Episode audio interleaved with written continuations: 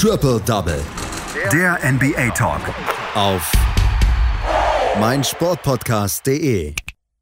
Die Miami Heat gewinnen durch einen Buzzerbeater gegen die Brooklyn Nets und bewahren sich ihre Chancen auf die ersten sechs Plätze in der Eastern Conference, die zur Playoff-Teilnahme ja, sorgen. Die Sacramento Kings gewinnen bei den Dallas Mavericks und die New Orleans Pelicans können auch nicht die New York Knicks stoppen, die im Moment wirklich auf einem richtigen Roll sind. Das sind so ein bisschen die Hauptschlagzeilen aus der letzten Nacht, aus der NBA-Nacht und werktäglich auf meinen Sportpodcast.de erfahrt ihr bei Triple Double immer das, was in der letzten Nacht passiert ist. Heute spreche ich darüber mit Patrick Rebin. Hallo Patrick. Guten Morgen, Andreas. Es war so ein bisschen Spitzenspielzeit in der Eastern Conference. Die Miami Heat äh, mussten gegen die Brooklyn Nets antreten und die Miami Heat brauchten einen Sieg sehr, sehr dringend, weil sie wollen unter die ersten sechs in der Eastern Conference und das würde zur direkten Playoff-Teilnahme ähm, sorgen. Die anderen sieben, also sieben bis zehn, müssten ins Play-In-Tournament und da will irgendwie so gar keiner rein. Die Brooklyn Nets verloren allerdings bei dem Miami Heat und da war einer im Vordergrund und das war Bam Adebayo, der hat dann Buzzerbeater gebracht ja, Bam Adebayo, der wird sich zwar wahrscheinlich zunächst mal ein bisschen äh, leichte Rüffel vom Trainer anhören äh, dürfen, aber danach durfte er wahrscheinlich den Sonderplatz, den, den Spezialplatz im Bus nach Hause einnehmen, denn äh, sein Buzzerbeater, du hast es gesagt, äh, hat es am Ende geschafft, dass die Miami Heat äh, noch gegen die Brooklyn Nets gewonnen haben und äh, wie gesagt, Bam Adebayo, der hat sich vergangene Nacht super gefreut. Es war sein Abend, es war sein Buzzerbeater und es war letzten Endes auch sein Sieg. Und einer, der wird sich vergangene Nacht bei den Nets besonders hart in den Arsch gebissen haben. Landry Shamet. Ja, grandiose Nacht für ihn. 30 Punkte Topscorer. Der 24-Jährige überflügelte sie alle bei den Brooklyn Nets, aber trotzdem gab es am Ende dann nicht den Sieg, weil die Heat und naja, vor allem halt Bam Adebayo einfach abgezockter waren. Aber es war halt auch mal wieder viel Bad Luck dabei bei den Brooklyn Nets. Das muss man so sagen. Nachdem nun Harden mit einer Hamstring-Verletzung fehlt, hatten sie sich wirklich darauf gefreut, endlich mal wieder Kevin Durant auf dem Court zu sehen. Aber die Freude war relativ kurzweilig, da er sich jetzt äh, nach nur vier gespielten Spielen vergangene Nacht direkt am Anfang des Spiels eine Hüftverletzung zugezogen hat. Steve Nash, der sagte nach dem Spiel, dass äh, Durant zwar zäh sei, sie aber noch nicht wissen, wie schwer die Verletzung ist. Schmerzhaft für ihn natürlich, aber auch für das äh, Team. Irving mit seinen 20 und Shamit äh, versuchten das Spiel zwar zu lenken, das Spiel war auch sehr, sehr ausgeglichen. Sieben Punkte, die höchste Führung der Heat, fünf die höchste Führung der Nets, bis diese dann im vierten Viertel ihre Chance erkannten und davonzogen. Sechs Punkte Vorsprung, die sie über die Zeit retten wollten. Die Heat gaben aber auch nochmal äh, alles, gaben sich nicht geschlagen und ähm, ja, sagen wir mal, zeigten sich als wenig gute Hausherren, legten nochmal alles rein, was ging. 10 und 2 Run am Ende zum Sieg gekrönt, eben von einem Buzzerbeater durch Bam Adebayo. Das Spiel war ausgeglichen, Spielaufbau durch Adebayo eigentlich ja eigentlich so Zeit für ein Timeout, das Adebayo eigentlich auch hätte nehmen sollen. Aber der hatte eine bessere Idee, zog nach links, sträflich schlecht verteidigt, 13 Fuß Jumper und dann der Sieg auf den Buzzer. Und du hast es gesagt, für die Heat ein wirklich wichtiger Sieg, wenn sie das Play-in-Tournament verhindern wollen. Ich meine, es ist auch einfach, du hast gesagt, keiner will wirklich rein, aber es ist auch letzten Endes einfach undankbar irgendwo, weil du halt wirklich auch mit einem schlechten Play-in-Tournament. Und ich meine, wir haben es diese Saison gesehen, ähm, wie, wie sehr viele Verletzungen äh, aufgetreten sind. Wenn, ich jetzt, wenn sich jetzt dein bester Spieler vor dem Play-In-Tournament verletzt, du ohne deinen besten Spieler ins Play-In-Tournament musst und dann eben deine ein oder zwei Spiele, je nachdem, auf welchem Platz du dich qualifizierst, ähm, verlierst, dann bist du halt auch mal ganz schnell draußen. Da ist es schon besser, wenn du dir eben den sicheren sechsten Platz sichern kannst und nicht ins Play-in-Tournament musst. Ähm, ja, ähm, das ist wichtig momentan bei den Miami Heat. Für die Nets ist das eher zweitrangig. Ja, sie stehen relativ sicher da oben äh, zwischen dem ersten und dem dritten Platz irgendwo. Ähm, werden mit dem Play-In-Tournament nichts zu tun haben. Die haben allerdings eher andere Probleme. Und zwar zum einen mal wollen sie die Miami Heat in den Playoffs umgehen. Ich meine, momentan würden sie theoretisch gegen die Heat spielen, aber das will halt auch wiederum keiner, weil niemand weiß, welches Kaninchen Mastermind Sportstra dann äh, zu den Playoffs noch aus dem Hut zieht. Aber sie haben noch weitere Probleme, ja. Und ein Problem ist, ob sie es schaffen, ihre Big Three zu den Playoffs fit zu bekommen, beziehungsweise dann auch fit zu halten. Kevin Durant, der hat 33 der bislang 57 Netzspiele verpasst. Nun die Hüftverletzung, dazu noch die Verletzung von James Harden, also bei den Heat ähm, da fehlt momentan Victor Oladipo, der nun bereits das fünfte Spiel in Folge zusehen musste. Also wie gesagt, wir haben es momentan echt so ein bisschen mit den Verletzungen in der NBA und ich hoffe natürlich, dass sich das dann alles auch zumindest bis zu den Playoffs wieder ein bisschen normalisiert und wir dann in den Playoffs auch die besten Teams, die sie aufstellen können, auf dem Court sehen werden. Die Miami Heat gewinnen also dieses ganz, ganz wichtige Spiel jetzt gegen die Brooklyn Nets und stehen in der Eastern Conference auf Platz 7. 29 Siege, 28 Niederlagen. Sie müssen im Moment äh, hinterherlaufen hinter den New York Knicks und die New York Knicks sind so ein bisschen die Geschichte im Moment dieser Liga. Zusammen mit den Boston Celtics haben sie jeweils jetzt die letzten sechs Spiele gewonnen und auch letzte Nacht gewannen sie das Spiel gegen die New Orleans Pelicans mit zehn Punkten haben sie gewonnen, obwohl sie in die Overtime mussten. In der Overtime sind sie davon gezogen. Die Knicks so ein bisschen die Cinderella-Geschichte in dieser Saison. Ja, definitiv. Ähm, hätte auch so absolut niemand mitgerechnet, ähm, dass die Knicks in dieser Saison so spielen. Ich meine, es ist tatsächlich zu einem sehr, sehr großen Teil Julius Randle anzulasten, ja, ähm, der sich wirklich extrem verbessert hat zu dieser Saison hin.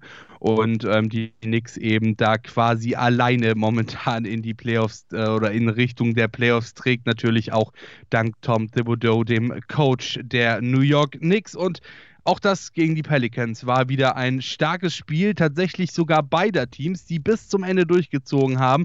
Und am Ende wäre es dann halt eben fast noch der überraschende Sieg für die New Orleans Pelicans geworden. Fast, naja, ich meine, wir haben das Ergebnis gehört und ein kardinaler Fehler von Lonzo Ball, der verhinderte ihn den Sieg. Somit stehen die Knicks nun bei sechs Siegen in Folge momentan teilt Liga-Bestwert mit den Boston Celtics, die einen Platz über ihnen stehen. Bedanken konnten sich die Fans im Madison Square Garden am Ende bei einigen. Ja, Julius Randle, es gerade eben schon gesagt, spielt wirklich die Saison seines Lebens und zauberte auch äh, in diesem Spiel mit 33 Punkten wieder eine wirklich starke Performance auf den Court.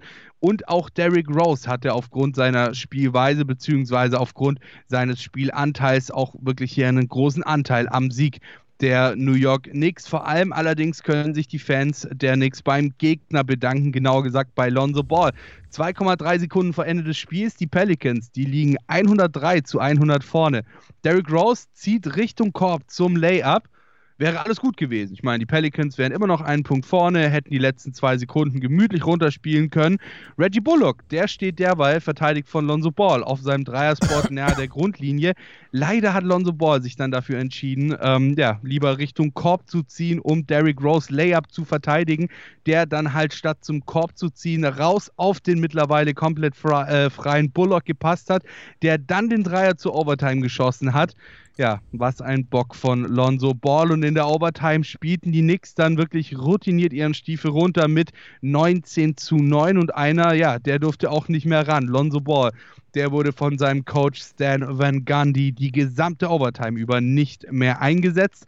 Ja, durchaus verständlich, genau wie seine Worte nach dem Spiel, denn Stan Van Gundy war nach dem Spiel doch relativ deutlich gerade auch in Richtung Lonzo Ball. Er hat nämlich gesagt, wir haben es verdient zu verlieren. Wenn du sowas machst, dann hast du es einfach verdient zu verlieren und es ist mir eigentlich egal, ob du ein Senior in der Highschool bist. Um, du solltest das Spiel dann so spielen, wie du es spielen sollst, wenn es die Zeit dafür ist und vor allem wenn es noch 7,8 Sekunden auf der Uhr ist, äh, sind keine Entschuldigungen äh, gelten lassen. Ja, das waren die Worte von Stan Van Gundy nach dem Spiel.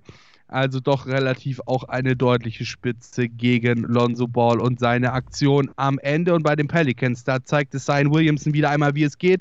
33 Punkte in seinem ersten NBA-Spiel im Madison Square Garden. Eric Bledsoe, der hatte 20 seiner 22 Punkte in der zweiten Halbzeit und somit auch einen großen Anteil an der Aufholjagd seines äh, Teams, denn ja, die Pelicans, äh, die waren lange doch relativ deutlich auch im Hintertreffen, haben das Spiel dann wieder spannend gemacht und am Ende sogar noch fast gewonnen. Die, fast. Ja, die New Orleans Pelicans verlieren also gegen die New York Knicks. Die Pelicans werden mit den Playoffs nichts zu tun haben. Die New York Knicks stehen im Moment, wie gesagt, auf Platz 6. Ähm, ein halbes Spiel nur hinter den Boston Celtics und das könnte wirklich noch eine ganz, ganz äh, interessante Geschichte geben, weil ja auch die Atlanta Hawks noch mit dabei sind. Und die Atlanta Hawks haben auch ihr Spiel letzte Nacht gewonnen gegen die Indiana Pacers mit 129 zu 117, wo Trey Young mal wieder 34 Punkte und 11 Assists aufgelegt hat. Also die Pelicans, äh, die, Entschuldigung, die, äh, die Celtics, die Hawks, die Knicks, die Miami Heat und vielleicht auch noch die Charlotte Hornets sind im Moment um die Plätze 4 bis 6 am Kämpfen. Ein Spiel aus der Western Conference haben wir auch.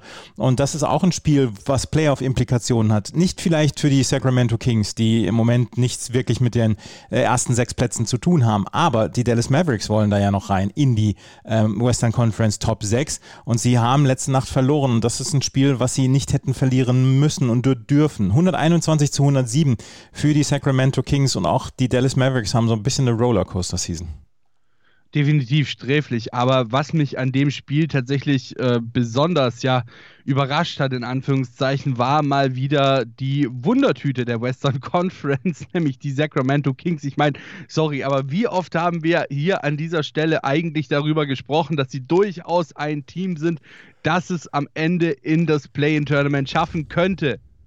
ja, könnte, wenn man sich die letzten Spiele vor allem ansieht. Neun Niederlagen in Folge zuletzt, nur um jetzt dann eben gegen die Mavericks und eben einen wirklich auch stark spielenden Luka Doncic ihr Comeback zu feiern.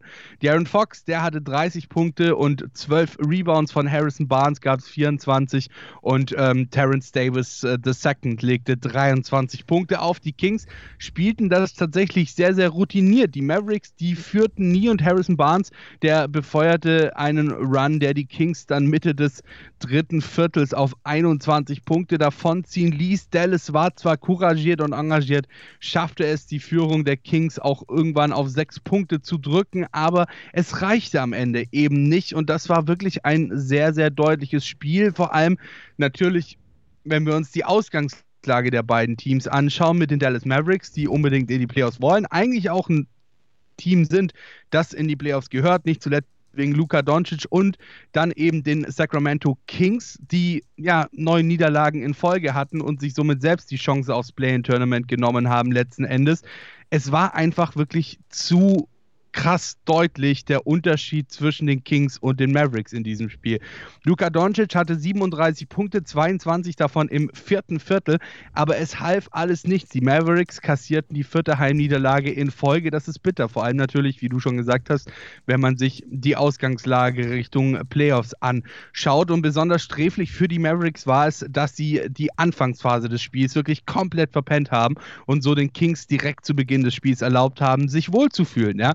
Die ersten acht Punkte gegen an Sacramento, die höchste Führung im ersten Viertel der Kings waren zwölf Punkte. Und ja, hier sah auch Luca sich selbst nach dem Spiel irgendwie kritisch und musste zugeben, dass auch er den Start in die Partie verpennt hatte. Danach, wie gesagt, natürlich 33 Punkte, sehr, sehr stark, aber 0 aus 4 aus dem Feld und 0 aus 3 von jenseits der Dreierlinie und auch nur 2 aus 4 von der Freiwurflinie im ersten Viertel gegen die Sacramento Kings.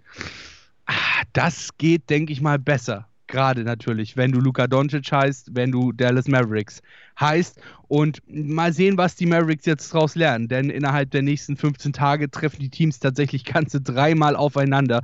Das erste Spiel jetzt, äh, vergangene Nacht, ging an die Kings. Zwei Spiele bleiben den Mavericks noch, um das auszubügeln und natürlich auch vor allem um sich selbst wenn es dann, wenn wir Richtung Playoffs schauen, denn Mitte Mai haben wir ja schon das äh, Play-in-Tournament so langsam. Ähm, die, die Mavericks müssen sich ranhalten, dass sie sich auf jeden Fall eine gute Ausgangslage schaffen, denn wir haben gerade eben ja schon darüber gesprochen, dass die Eastern Conference sehr, sehr eng ist. Die Western Conference ist das durchaus auch und da kann es dann eben auch relativ schnell gehen, dass du entweder hoch oder dann vielleicht bei den Mavericks doch eher noch runterrutscht. Zwei Spiele sind die Dallas Mavericks im Moment hinter den Portland Trailblazers und sie müssen sich ranhalten. Es sind nur noch 16 Spiele in dieser Saison für die Dallas Mavericks und sie haben nicht mehr allzu viel Zeit, diesen Rückstand aufzuholen. Die äh, Sacramento Kings haben ihre naja, marginale Chance bewahrt, vielleicht ins Play-in-Tournament noch zu kommen, aber ich glaube, da ist schon die, der Realismus gewachsen, dass man hier dieses Jahr mit, der, mit den Playoffs nichts zu tun haben wird. Ein paar weitere Ergebnisse gab es noch, die jetzt im Schnelldurchlauf Schnelldurchlauf. Atlanta gegen Pacers habe ich eben schon besprochen. Das haben die Atlanta Hawks gewonnen. Die Charlotte Hornets gewinnen gegen die Portland Trailblazers mit 109 zu 101, 34 Punkte und 10 Assists von Terry Rozier. Die Houston Rockets holen einen ihrer ganz, ganz seltenen Siege gegen die Orlando Magic mit 114 zu 110. Christian Wood mit 25 Punkten und 10 Rebounds erfolgreich. Die Toronto Raptors gewinnen gegen die Oklahoma City Thunder mit 112 zu 106, 31 Punkte und 12 Rebounds von Chris Boucher. Und die LA Clippers gewinnen ganz, ganz klar gegen die Minnesota Timberwolves mit 124 zu 105. Paul George war mit 23 Punkten der erfolgreichste Punktesammler für die LA Clippers. Das waren die Ergebnisse vom Sonntag. Das war Patrick Rebin mit seinen Einschätzungen. Danke, Patrick. Sehr gerne. Schatz, ich bin neu verliebt. Was? Drüben. Das ist er. Aber das ist ein Auto. Ja, eben. Mit ihm habe ich alles richtig gemacht. Wunschauto einfach kaufen, verkaufen oder leasen. Bei Autoscout24. Alles richtig gemacht. Triple Double. Der NBA Talk. Auf meinsportpodcast.de. Schatz, ich bin neu verliebt. Was? Da drüben. Das ist er. Aber das ist ein Auto. Ja, eben. Mit ihm habe ich alles richtig gemacht. Wunschauto einfach kaufen, verkaufen oder leasen. Bei Autoscout24. Alles richtig gemacht.